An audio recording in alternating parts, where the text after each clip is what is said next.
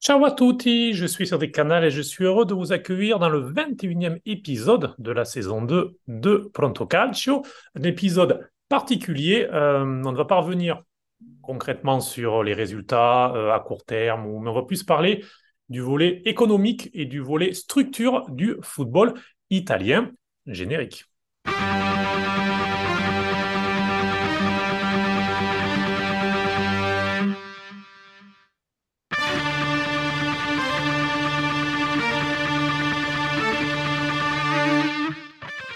Épisode de euh, Pronto Calcio et avec moi Gilbert Simonuti qui fait partie de l'équipe. Salut Gilbo.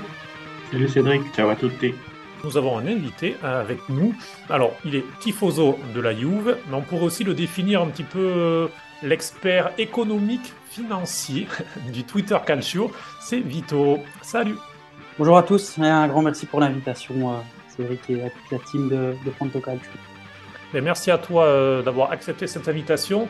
Donc l'idée, c'est d'essayer de vulgariser. On va parler euh, stade, et c'est en pleine actualité puisque l'Italie vient d'obtenir conjointement avec la Turquie l'Euro 2032. Euh, on va aussi parler dans un second temps de ton club de cœur, de la Juve. Et donc, eh bien, on va commencer tout de suite, on va rentrer dans, le débat. je vous propose, je le disais, c'est l'actualité. Donc on va parler des structures du football italien, et on va parler des stades, puisque euh, je pense qu'on est sûrement tous d'accord là-dessus. S'il y a bien un domaine sur lequel l'Italie euh, est en retard par rapport à ses voisins du top 4 euh, européen, c'est-à-dire l'Angleterre, l'Allemagne et l'Espagne, c'est clairement les stades. Donc l'Italie qui n'a pas accueilli de compétition internationale depuis 1990 et la Coupe du Monde. Il y a eu quelques matchs de l'Euro 2020 à Rome, mais bon, c'est un euro tournant, pas vraiment qu'on le prendre en compte. Donc, euro qui sera organisé conjointement avec la Turquie en 2032. Déjà, avant de rentrer dans l'état des stades, cette euh, décision de l'UEFA qui était attendue, puisqu'il n'y a pas d'autres candidatures, donc c'était, euh, il n'y pas trop de concurrence. Est-ce que vous êtes content euh, que l'Italie ait la moitié de l'euro, déçu? Je commencer avec, avec toi, Gilbo. Un petit peu entre deux, donc content que l'Italie puisse co-organiser une grande compétition comme ça, mais un peu déçu euh, du fait qu'on n'en prenne que la moitié au final. C'est-à-dire qu'un pays comme l'Italie euh, montre qu'il n'est pas capable d'organiser une compétition à 24, ce qu'il avait fait en 90. Donc ça me gêne un peu. Donc il va y avoir quelques stades du coup qui vont peut-être être rénovés, mais on aurait pu euh, très certainement aller un petit peu plus loin et avoir 10 stades chez nous rénovés. Comme ça, on faisait un pas en avant aussi pour tout le mouvement du calcio. Reviendra tout à l'heure sur la liste des 10 stades. Euh, et parmi cette liste de 10 stades, 5 seront choisis. Euh, toi, Vito, euh, pareil, un premier regard général sur cette attribution et cette co-organisation avec un pays qui n'est pas vraiment voisin. Il y a quand même quelques... Il y a 2-3 heures d'avion quand même pour, aller en Turquie. Je suis complètement d'accord. Donc, ça a été attribué ici à, l'Italie et, à la Turquie. On peut dire, comme tu l'as bien précisé, que la dernière grande compétition, c'était bien en 1990 allez, je veux dire un pays comme l'Italie, quand on sait les retombées que peut avoir, euh, avoir l'organisation d'une grande compétition internationale comme les, euh, ce genre d'événement, bah, ça a des retombées économiques sur l'ensemble du pays.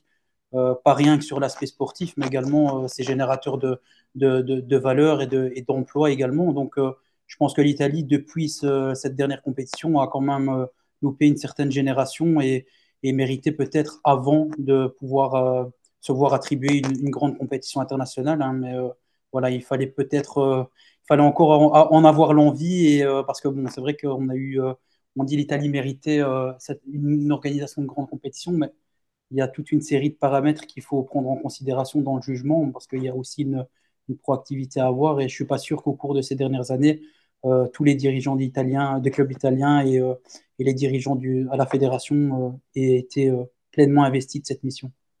C'est assez dommage de voir que l'Italie est cédée, sûrement à la peur de ne pas avoir euh, l'euro, parce que la Turquie, au contraire, est un, avait un dossier assez fort. C'était plus le, volet politique de la Turquie qui posait problème. On a l'impression que, que, l'Italie se porte garant, en quelque sorte, du volet politique de l'euro pour calmer une certaine partie de, la, de la Confédération européenne et que de l'autre partie, la Turquie qui, et voilà, qui apporte une certaine garantie, qui aura déjà cinq stades sûrs et qui fait ce premier pas en organisant vraiment une compétition, ce qui, euh, ce qui le retire au fil depuis pas, mal de temps. Une situation qu'on pourrait peut-être vivre avec l'Arabie Saoudite en 2034 pour, pour la Coupe du Monde. On, en parle aussi, peut-être qu'eux aussi pourraient euh, la partager. En tout cas, pour rester sur euh, l'Italie, Actuellement, il y a 14 projets de stade en Italie certains chantiers qui ont un petit peu commencé, la plupart sont encore à, euh, l'état de, projet. Euh, L'Atalanta, de son côté, a quasiment terminé, mais on peut parler de Bologne, Delara qui va être euh, refait, Cagliari, un nouveau stade aussi, la Fiorentina, le Franchi va être complètement enfin va, devrait, il faut toujours parler en conditionnel en Italie, on aura l'occasion d'y revenir dans ce podcast, mais devrait être euh, refait aussi. Euh, il y, a, aussi la Roma qui devrait faire un nouveau stade. Du côté de Parme aussi, euh, il devrait y avoir une restructuration, même si ce stade ne fait pas partie du projet de l'Euro. Et puis, il y, a, les deux clubs de Milan, l'Inter et l'AC Milan, qui de leur côté avancent aussi pour chacun faire un nouveau stade, puisque San Siro ne pourra pas être détruit. Et donc, soit c'est une restructuration pour San Siro, soit c'est l'abandon du stade par les deux clubs. Donc en tout cas, tous les projets, ça représente euh, près de 5 milliards d'euros d'ajout de, PIB pour, pour l'Italie, si jamais tous ces projets vont à terme. Tu, commences à l'évoquer, Vito. C'est vrai que c'est... Euh, ça va au-delà du football, en fait, euh, parce que le football est un pan important de l'économie de l'Italie. oui, effectivement. Ben, je pense que tu dois aussi préciser qu'avant 2013, au niveau des stades, hein, il n'y avait, avait, jamais eu en fait de, de décrets ou de lois gouvernementales qui encadraient les procédures administratives pour la construction des stades. Et donc, c'était un petit peu. Euh, c'est pas pour légitimer le, je vais dire, le manque de proactivité des dirigeants de clubs, mais les démarches administratives euh, pour la construction d'un nouveau stade, ça pouvait parfois euh, s'apparenter à, un, vrai parcours du combattant. Et donc, bon, il y a quelques clubs qui ont quand même leur stade de pleine propriété et qui essayent d'engranger le pas parce que je pense que des structures de la sorte, c'est important de pouvoir aussi compter sur des clubs qui ont leur propre structure de par la diversification des, des recettes, etc. Enfin, il y a plein d'avantages d'avoir son stade en pleine propriété. Et euh, il y a aussi une multiplicité, je vais dire, du nombre d'acteurs dans ces dossiers. Généralement, les stades appartiennent aux villes et donc il y a aussi toute cette euh, problématique à devoir gérer avec des, des relations à entretenir et c'est pas toujours évident pour, euh, pour un club de pouvoir, de pouvoir engager un tel projet. Tu fais bien de l'évoquer, c'est notamment le cas à Milan où le stade est, appartient à la ville et on voit depuis plusieurs années les tensions euh, justement entre quoi faire de, de, de, San Siro, euh, les, les, clubs qui justement de leur côté veulent plus de recettes. on va peut-être prendre euh, le cas, un cas que tu connais bien, Vito, c'est la Juve. Tu parlais des clubs qui ont leur stade de, de pleine propriété. Il y a aussi l'Atalanta d'ailleurs qui, qui, refait tribune après tribune son stade depuis 4-5 ans maintenant. Et là, ils, sont, ils, ils ont attaqué la, la dernière courbe. Donc d'ici un an, le stade sera enfin complètement refait. Euh, mais nous, on va parler de la Juve, forcément, qui a été euh, pionnière et qui en plus l'a fait à un moment de, son histoire qui n'était pas forcément le moment où ça allait le mieux sportivement, avec euh, l'après descente en Série B et Calciopoli, et mmh. le, projet arrivé après. mais voilà, la, Juve qui a été précurseur, tu le disais, pas forcément facile, mais ils ont fait leur stade privé dans une zone de, de, Turin, et ça leur a permis très clairement de, de se développer et de prendre pendant de nombreuses années une avance assez large sur leurs concurrents. Ben, c'est ça exactement. Il y a, tu, précises la Juve, mais c'est vrai qu'on peut aussi euh, euh, aborder euh, l'Atalanta. Il y a aussi Sassuolo avec le mm. Mapei Stadium et la famille Squinzi derrière. il y a l'Udinese et aussi Frosinone qui a, qui a son stade de, pleine propriété. Donc c'est vrai qu'il y en a quelques-uns, mais la Juve a été, je vais dire, la pionnière en, en, la matière. Il faut quand même recontextualiser, comme tu l'as précisé, au côté Juve. Donc la, sorti à peine du Calciopoli quand le quand le projet du nouveau stade a été, euh, approuvé en, conseil d'administration. Je pense que c'était aux alentours de 2008. Et donc, euh, d'un point de vue stade, c'était important aussi pour pouvoir euh, diversifier les recettes. Bon, il y a parfois certaines critiques que le, stade peut, être un peu considéré comme petit, donc 41, 41 000 places. Pour un stade d'une envergure comme l'Ayou, c'est peut-être un peu, un peu petit, mais il y a eu des réflexions. Je pense que le, caractère calciopole y a guidé l'ensemble des, premières réflexions euh, stratégiques autour de la taille du stade. Et ils ont également opté pour un modèle économique qui était relativement différent de ce que fait par exemple euh, les, clubs de Milan. C'est une structure ultra moderne et qui, qui permet en fait, grâce, je vais dire, à sa conception de, de, pouvoir, euh, de pouvoir mettre en place toute une diversification de revenus. Donc indirectement, chacun a son propre modèle, mais voilà, je pense que ces structures ultra modernes, à terme, peuvent bénéficier à l'ensemble des clubs si les dirigeants et les clubs sont proactifs en la matière et, essayent d'emboîter le pas par rapport à, ces, quelques clubs qui, ont déjà initié le mouvement. Gilbert, Vito euh, c'était justement des clubs effectivement qui, euh, qui l'ont aussi fait. Euh, donc il y a l'Atalanta, je le disais, qui, qui, a restructuré après avoir acheté son stade Sassuolo. C'est un cas un petit peu à part avec... ils ont racheté le stade de, Reggio Emilia qui était, qui était en faillite. donc, ils ont un peu profité de la situation, on va dire. Mais bon, ils ont leur stade et c'est un stade qui a été aussi rafraîchi, on va dire, et, qui est moderne, Loudinez, et qui, est aussi un, beau stade. Toi qui, qui justement est, est tifoso et qui connaît bien Loudinez, c'est un cas intéressant parce que c'est un cas d'un petit club qui a su aller de l'avant par rapport à beaucoup d'autres clubs, justement, et qui a trouvé aussi une stabilité sûrement en Serie A, en partie aussi grâce à son stade et grâce aux revenus et grâce à, leur structure. Ben oui, c'est vrai que euh, la, Juve dans les gros clubs euh, en Italie, c'est la seule qui a, qui a fait cette démarche et l'Udinese euh, a été, on va dire, la première des petites équipes à à l'avoir fait. Donc là maintenant, à Udine, il se retrouve avec un stade qui est loué un petit peu dans toute l'Europe comme un, modèle du genre. Maintenant, même un petit peu le même problème qu'avec la Juve, le stade est un peu petit, il fait 25 000 euh, places, donc ça veut dire que la Udine ne peut pas recevoir par exemple un match de l'Euro ou euh, même un match d'une compétition euh, européenne, ce qui est dommage. Mais c'est un choix, un choix des dirigeants pour avoir un, stade quasiment toujours plein. je crois qu'on tourne quasiment à 23 000 spectateurs de moyenne. économiquement, c'est extrêmement viable, extrêmement viable pour le club. Donc je pense que c'est un bon point de départ. Et puis c'est bien que d'autres clubs commencent à y travailler parce que c'est, je pense, la base pour euh, avoir euh, des clubs, on va dire, viables d'un point de vue financier, c'est déjà de débuter par un stade de propriété.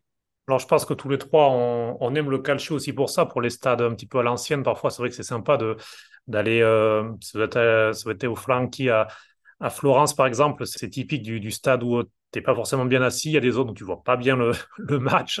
Mais il y, a, ce charme. Il y a le athlétisme à Naples ou à Bari, enfin, ou à Rome, le stade Olimpico, qui est un, beau stade, oui, mais enfin, euh, avec la piste, le, confort est quand même assez, assez faible. Je voulais aussi vous, vous demander, il y aura donc euh, cinq stades pour l'Euro. Je vous demandais de vous mouiller un petit peu. Euh, selon vous, quels stades vont être choisis Puisque va y avoir là aussi, ça va être intéressant, parce qu'il y a des stades avec les athlétisme, Naples, Rome, Bari. Euh, qui vont être restructurés, mais, qui sont là. Le stade moderne, sûr, il y aura Turin, mais après, on ne sait pas les autres restructurations. Vous, vous pensez que qui va, qui va être choisi? Et surtout, est-ce que vous craignez que du coup, parce que le, choix sera en 2026 pour, pour les cinq stades, est-ce que vous craignez que du coup, les autres stades, s'ils n'ont pas déjà commencé les travaux, s'ils n'ont pas eu les subventions, les chantiers n'aillent pas à leur terme? Vito, sur les cinq stades et sur euh, peut-être une occasion manquée, du coup, s'il n'y a que cinq stades qui sont restructurés mais effectivement, bah, je pense qu'il y a aussi la, perspective géographique à, prendre en considération. Je pense qu'il y aurait dans les cinq stades, il y aura au moins, euh, je pense, euh, trois stades dans le nord et peut-être deux dans le sud pour permettre aussi d'organiser plus facilement la compétition. Si je devais mouiller, je pense que bah, inévitablement celui de la Juve rentrerait en, considération. Euh, San Siro me semble aussi une, évidence par, sa taille et parce que et parce qu'il représente pour le, pour, le, pour le football italien. Après, sûrement l'Olympico y sera également parce que c'est un peu le stade, le stade où, qui accueille euh, de façon euh, habituelle euh, la nationale, on va dire. voilà, peut-être Naples et, et Bari peut-être. Donc voilà, peut-être je, je, vois ces, ces, ces cinq stades-là. Maintenant, oui, c'est sûr que s'il y a des subventions à obtenir, elles seront obtenues pour les stades choisis. Et c'est vrai, comme tu l'as dit, si les, autres clubs n'emboîtent pas le pas directement et ne se pressent pas sur ces dossiers-là, ils risquent peut-être de, entre guillemets, euh, devoir euh, entre guillemets, passer leur tour et ne pas profiter de cette occasion pour, euh, pour obtenir, obtenir des subventions et, une aide importante pour pouvoir relancer ce, leur stade. Les subventions qui sont peu nerf de la guerre, il y a le PNRR qui est un plan un peu global de, économique de l'Italie où, où, les clubs, et, enfin où les villes surtout essayent d'intégrer les stades là-dedans. Euh, Florence a des petits problèmes parce qu'ils ont essayé d'avoir des subventions européennes aussi euh, pour, pour financer le, les travaux du, du. Donc euh, on va voir aussi du côté de Gênes ce qui va se passer, parce que là aussi il doit y avoir des restructurations. C'est compliqué effectivement de savoir ce qui va, va devenir ce travaux. Il y a aussi Vérone qui, qui, est parmi les candidats qui va aussi restructurer son stade. Puis il y a Cagliari. Alors Cagliari veulent faire un nouveau stade avec hôtel, avec piscine, euh, au tout dernier étage. Je, vous recommande les, photos, c'est quand même plutôt pas mal. Mais, mais toi, Gilbert, toi justement, si tu devais euh, mettre euh, les cinq stades, là, si, si tu avais le pouvoir suprême, tu choisirais quel, quel stade à quelle ville? Bah, disons, quatre déjà à coup sûr, ce serait donc Turin, Milan, Rome et Naples. Et je pense que d'ailleurs, il n'y a pas de raison que ces quatre-là ne soient pas. Puis le, cinquième choix, bah, ce serait c'est un peu plus difficile. Après, pour la ville et pour ce qu'elle représente, J'aimerais bien que ce soit Florence, mais comme Vito, euh, je pense plutôt que ce sera Bari. Qui est la plus proche en plus de, de, la Turquie, en un sens. Donc, euh, on se rapproche un petit peu géographiquement de, l'autre de l'autre ère de, de, l'euro. Donc voilà pour, pour les stades, on pourrait continuer bien sûr et donc voilà, on verra. Et puis bien sûr, du côté de Rome et de Milan, ce qui serait intéressant pour l'Euro, c'est si la Roma et euh, Milan et l'Inter font leur stade, s'il y aura le choix du privé avec des stades modernes ou le choix du public avec les stades historiques de l'Olimpico et de San Siro. Mais bon, ça, ce sera une autre question. La prima è non mollare Silvio. La seconda è Silvio manda a casa Prodi. La terza è Silvio salvaci dai comunisti. E la quarta in questa campagna elettorale è Silvio compraci Ronaldinho. Alors, on est un peu parti du, point des années 2000, du début des années 2000, où il y avait encore des demi-finales de Ligue des Champions. Où on avait parfois trois clubs italiens, où il y avait l'Inter, Milan et, la Juve qui étaient euh, toujours au sommet. Euh, et puis, ça commence à décliner doucement, euh, mais sûrement. Et, à part quelques coups d'éclat, que ce soit l'Inter en, en 2010 ou les deux finales de la Juve dans les années 2010, ou encore l'an dernier l'Inter qui est revenu en finale, mais c'est on a l'impression que c'est plus des, exploits, plus de, la part du club, de la part d'une équipe, plus qu'un vrai mouvement du football italien. On est un peu parti là-dessus. Et ça va avec la fin des, grandes familles italiennes, puisque lorsque l'on regarde, il y a de plus en plus de propriétés étrangères.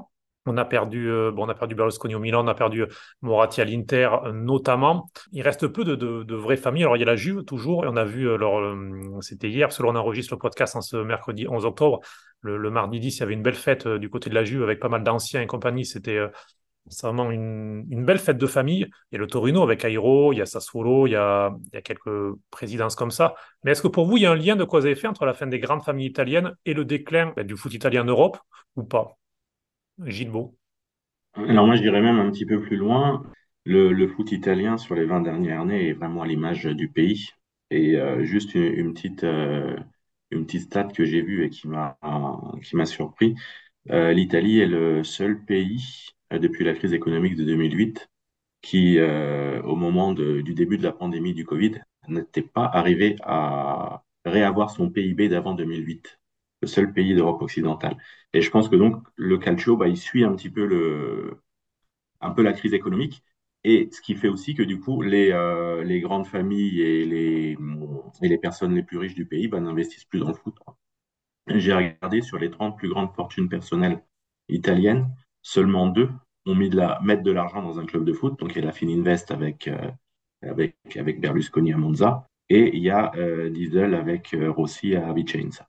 toutes les autres grosses fortunes italiennes, Luxottica, tout ça, ben, n'ont jamais mis d'argent dans le foot. Et donc, c'est un petit peu dommage. Quoi. Quand on voit qu'un Pinot investit à Rennes, que nous, nos grandes familles, bah, n'investissent pas dans le calcio. C'est un point que je trouve bah, fait qu'on a, a un petit peu régressé. Quoi, et, les arrivées des étrangers, euh, c'est bien, mais on récupère pas non plus le haut du panier à ce niveau-là. Donc, c'est toute une chose qui fait que du coup, on est très en retard par rapport à l'Angleterre en particulier.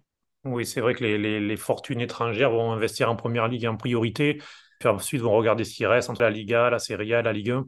Euh, Vito, euh, là-dessus, euh, un petit peu la, même question, ce lien de cause à effet peut-être entre la, fin des grandes familles italiennes et, le déclin de la Serie A, notamment des grands clubs.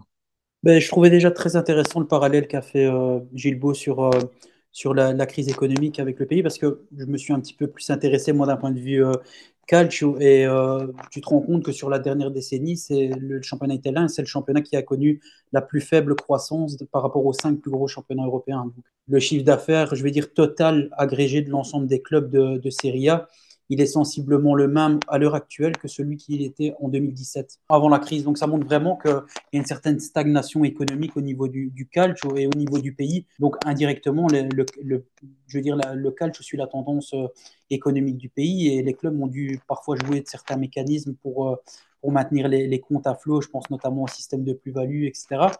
Donc voilà, il y a eu euh, toute une série d'événements qui a fait que depuis le début des années 2000, bah, on est dans une situation où euh, le calcio stagne par image, euh, enfin par, euh, par définition par la, crise économique.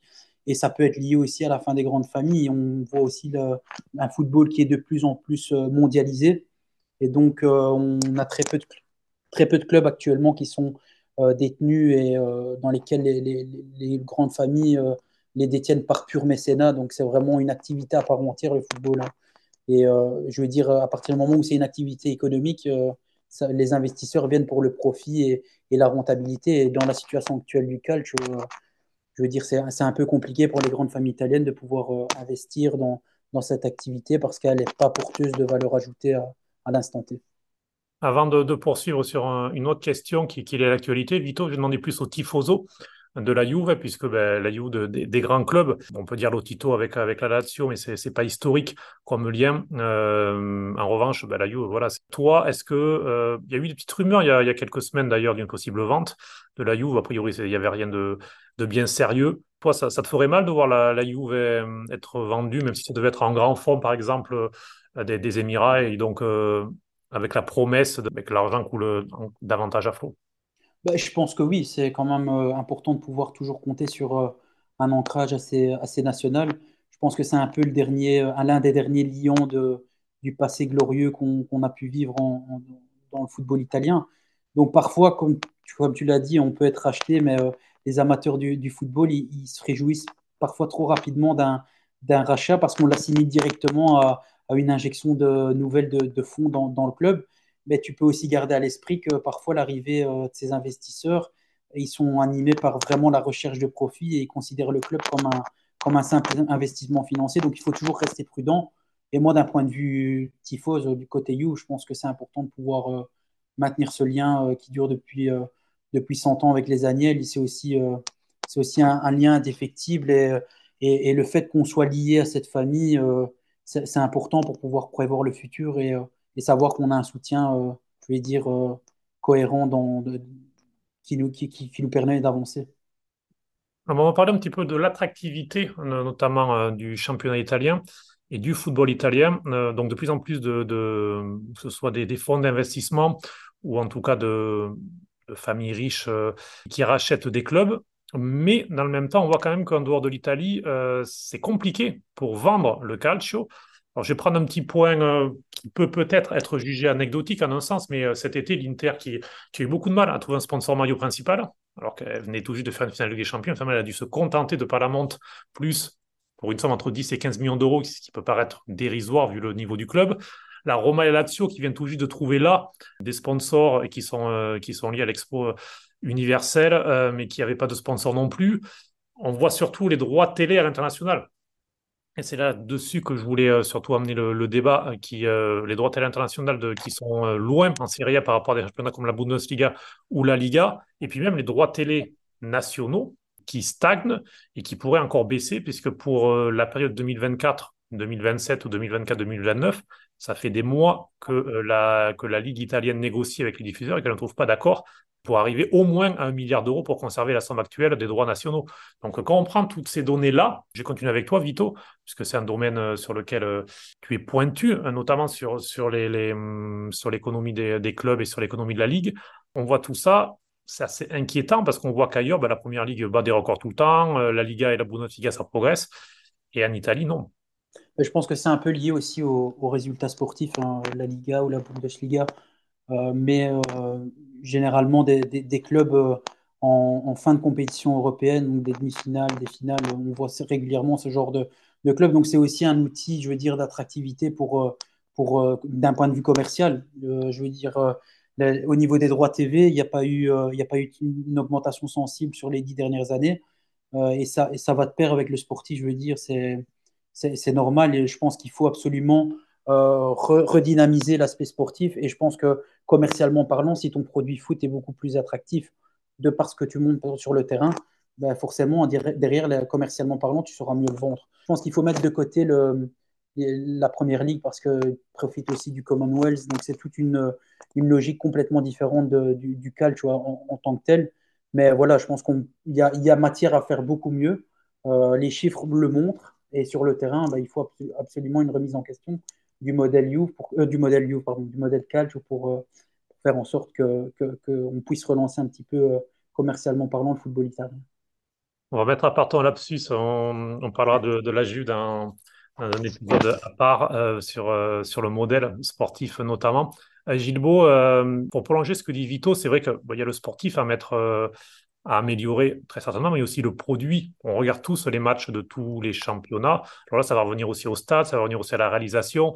C'est un peu un cercle, hein, ce, débat sur euh, football italien, mais euh, il y a certains matchs, au-delà de la qualité sur le terrain, on n'a pas forcément envie de le regarder parce que parce qu'il y a la moitié du terrain qui est couvert par le soleil, on voit même pas bien le ballon. Enfin, euh, il y a ça aussi. Le, produit en soi, c'est vrai, n'est pas toujours très attractif. À une époque où il y a du football partout, ben, l'Italie euh, souffre aussi dans ce domaine-là.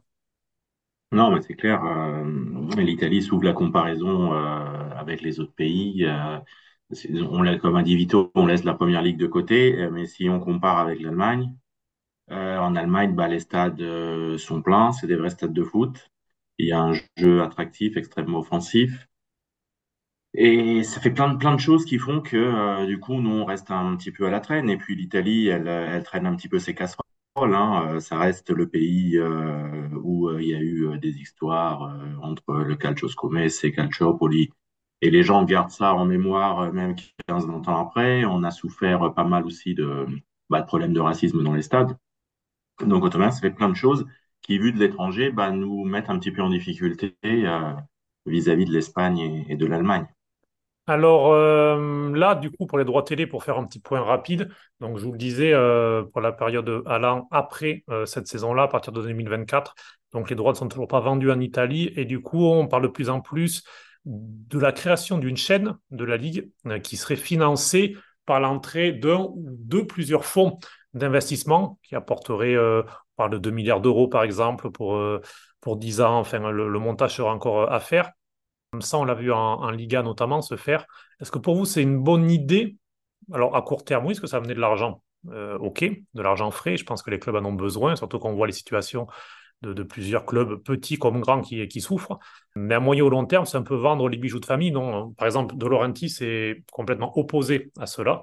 Il avait déjà réussi en partie à faire capoter il y a, il y a deux ans mais voilà, pour vous, qu'est-ce que vous en pensez de, cela, de voir euh, ben, la Ligue vendre un petit peu son, euh, son produit pour, euh, parce qu'elle n'arrive ben, plus à le, à le mettre, à, le développer quoi.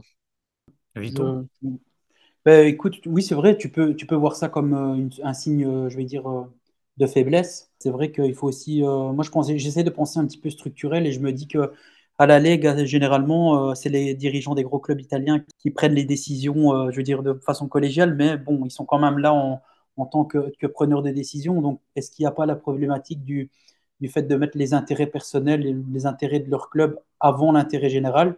Donc, est-ce que l'entrée d'une chaîne de fonds d'investissement dans, dans cette structure, euh, je vais dire, de la Ligue va permettre aussi d'un petit peu de rétablir les équilibres et de, de pouvoir amener un contrepoids à toutes ces décisions qui ont peut-être pas servi à l'intérêt général? Voilà, je pense qu'il y a du, pour et du contre, mais c'est vrai que c'est un signe de faiblesse que, que le produit Calcio euh, n'arrive plus à, se faire vendre et qu'on essaye par tous les moyens de pouvoir le, redynamiser. Gilbert, je vais avec toi, je vais euh, aller un petit peu au-delà. Euh, il y a les deux derniers champions, le Milan et le Napoli, sont des clubs qui sont plutôt sains financièrement, qui n'a pas été le cas des précédents, Juve et Inter, qui par contre ont des, ont des déficits assez, assez importants. Euh, est-ce que pour toi, ces, ces deux exemples assurent un petit peu ce que font Milan et Naples depuis 2-3 ans, qui montrent que le football italien peut revenir à un bon niveau, parce qu'il faut aussi rappeler que, que, le Napoli était en quart de finale de Ligue des Champions la saison passée, que le Milan était en demi-finale de, de, la même Ligue des Champions. Sur ces deux Scudetti, sans creuser des trous financièrement, euh, qu'est-ce que tu en penses? Bah, je pense que c'est une, une, bonne chose et puis ça montre que euh, sur le long terme, si les clubs veulent être viables, il va falloir que d'un point de vue économique, ils arrivent à, à ne pas dépenser plus de ce qu'ils de ce qu'ils gagnent. Pour moi, c'est la base.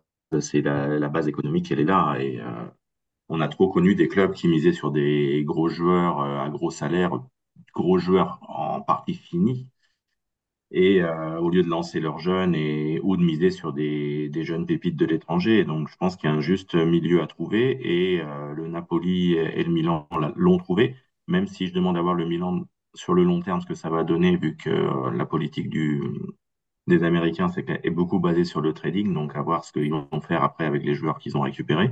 Mais euh, De Laurentiis, ça fait quand même des années qu'il a mis une sorte de salary cap et euh, il s'y tient. Alors des fois, ça fait un peu grincer des dents parce que les supporters du Napoli se disent bah on passe pas on passe pas le dernier cap euh, en Europe, mais finalement euh, avec un travail euh, bien fait par la cellule de recrutement, on peut arriver à avoir quand même de bons résultats.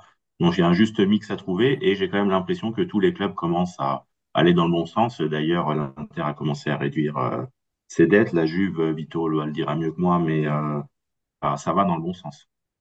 Alors Vito, justement, euh, te poser une question. Alors déjà sur ça, sur ces deux modèles-là, mais en prolongeant, et c'est vrai que s'il y a ces deux gros qui sont retournés à l'équilibre, Milan et Naples, en revanche, Inter, Juve et Roma, c'est beaucoup plus compliqué quand même.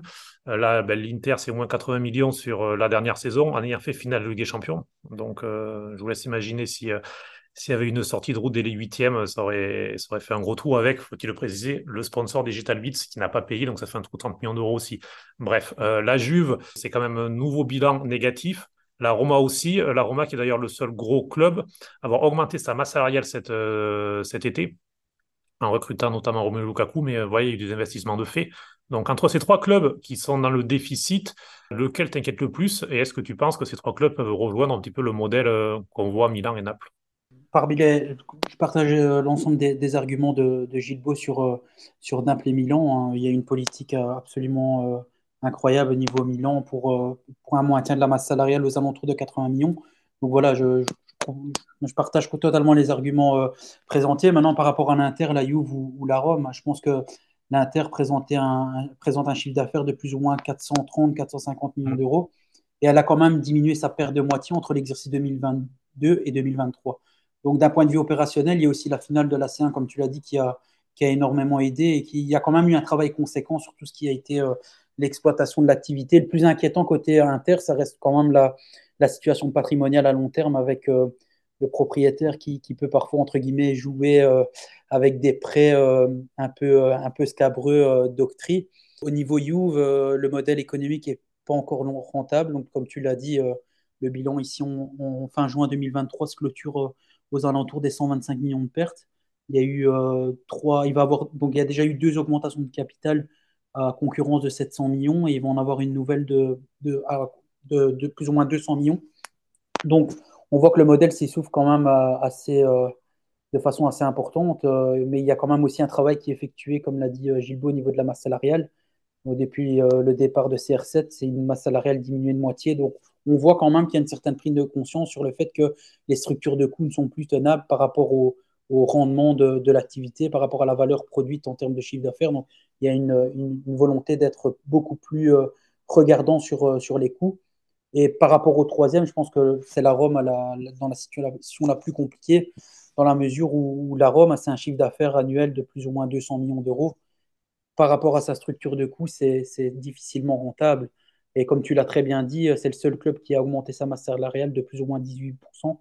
Elle a un niveau d'endettement qui est beaucoup trop conséquent par rapport à son chiffre d'affaires, un peu plus de 500 millions d'euros et un patrimoine net négatif. Donc euh, les fonds propres ne suivent pas, l'activité a du mal également à suivre avec un chiffre d'affaires qui est assez, assez insuffisant au regard de, leur situation. Donc je pense que dans les trois que tu m'as cités, la situation la plus dramatique, entre guillemets, c'est la Rome. Eh bien, on, verra effectivement l'Inter, tu as raison de préciser sur, sur Octree notamment avec un prêt qui, euh, qui prendra fin en mai 2024, avec les intérêts, euh, euh, la famille Zang devra rembourser à titre personnel à 400 millions d'euros. Si elle n'y parvient pas, c'est le club qui, du coup, qui passera en propriété de Doctri. Donc là aussi, à court terme, pour l'Inter, on aura des, des, réponses sur la, la situation. Petite question, alors je ne sais pas si elle est provoque ou pas, mais pour clore ce, ce, débat, ensuite on fera un petit, un petit mot sur la nationale et puis on fermera ce euh, podcast sur, sur l'économie et sur les structures du, du, foot italien. Mais pour vous, la, la Super League, est-ce qu'elle va revenir? Et si oui, quand? Puisque bon, là, il y a la nouvelle Ligue des Champions va commencer en 2024 avec désormais 36 équipes au lieu de 32. Il y aura même deux invitations, une compétition qui, qui se rapproche un petit peu de, de ce que souhaitaient faire les, clubs de la Super League, mais quand même encore assez loin de cette ligue-là. Donc, euh, selon vous, est-ce que c'est une question de temps? Gilles bah, malheureusement, hein, mon grand désespoir, euh, oui, on y file tout droit d'une façon ou d'une autre. Hein. Euh, le projet qui avait été emmené euh, par le Barça, le Real et la Juve, entre autres, bah, il avait l'inconvénient, au début, on va dire, je pense, d'un point de vue comme, il n'était pas bon. Et puis, ce sentiment de montrer que c'était un, cercle fermé entre gros clubs, bah, ça, il y a eu un levé de bouclier autour. Euh, maintenant, il y a des rumeurs en disant que l'UEFA voudrait euh, reprendre un peu ce modèle-là euh, et du coup le relancer. Donc, mais on, va y arriver d'une façon ou d'une autre. Je pense que l'Euroleague de basket va être le modèle qui va être mis en place à un moment ou un autre.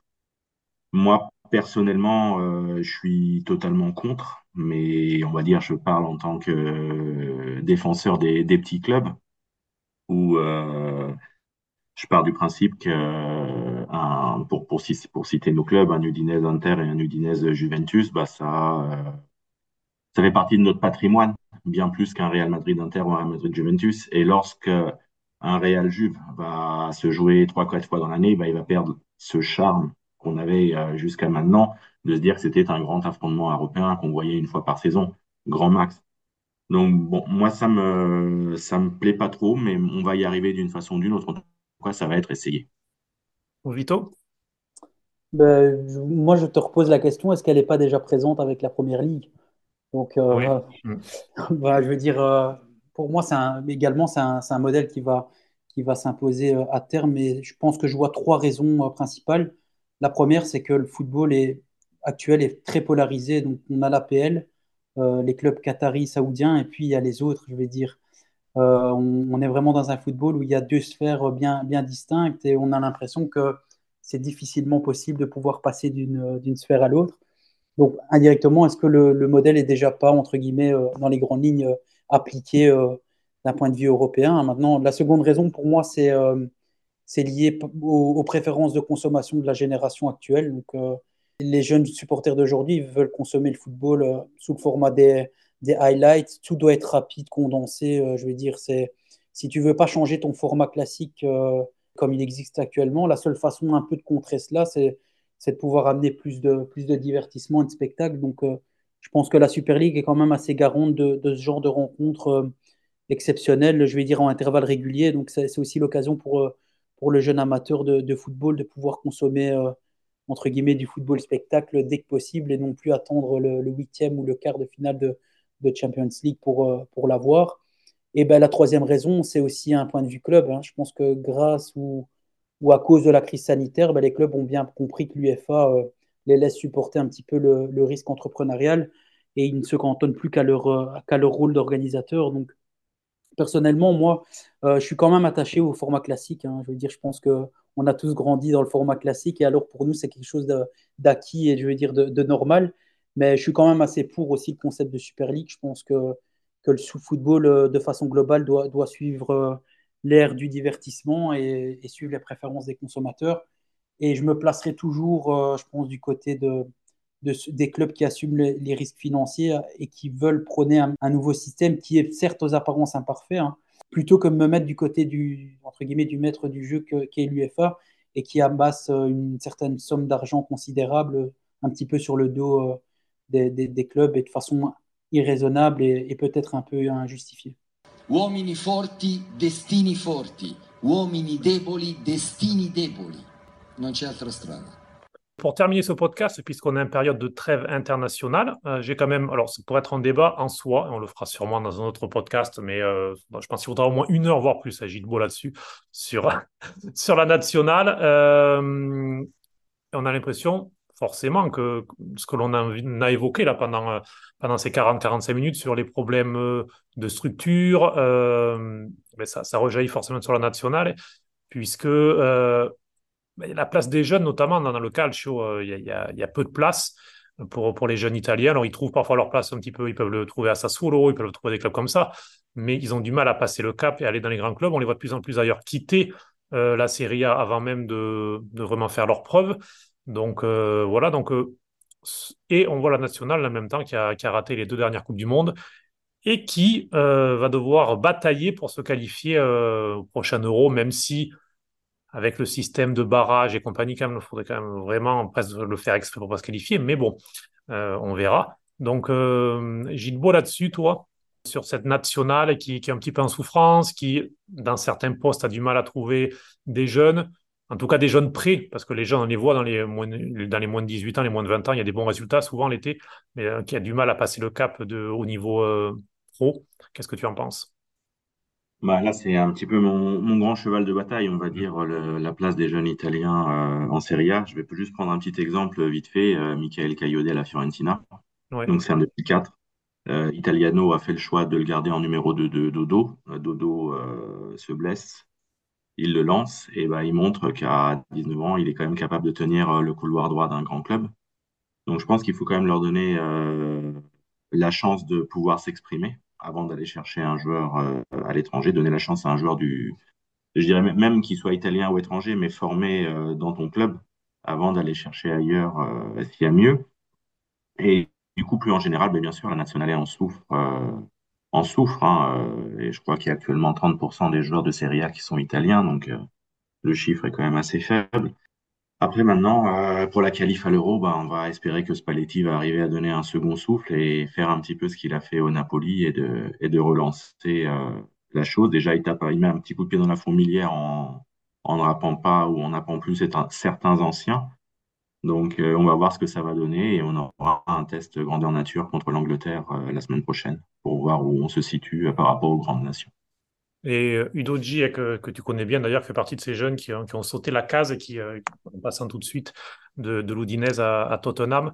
Euh, Vito, un mot là-dessus, et je prolongerai même, puisque ce sera le, le, sujet de notre podcast bonus, la Juve, mais la Juve qui a créé cette équipe U23 et qui commence vraiment à, en profiter, que ce soit des jeunes italiens ou non italiens. Il y en a certains d'ailleurs là qui ont été prêtés à Frosinone. On voit par exemple un Soulé qui gagne aussi de, l'expérience en Serie A, mais on, voit toute une génération de jeunes qui, qui arrivent à la Juve euh, intéressante et qui devraient aussi euh, nourrir la nationale comme c'était le cas par le passé.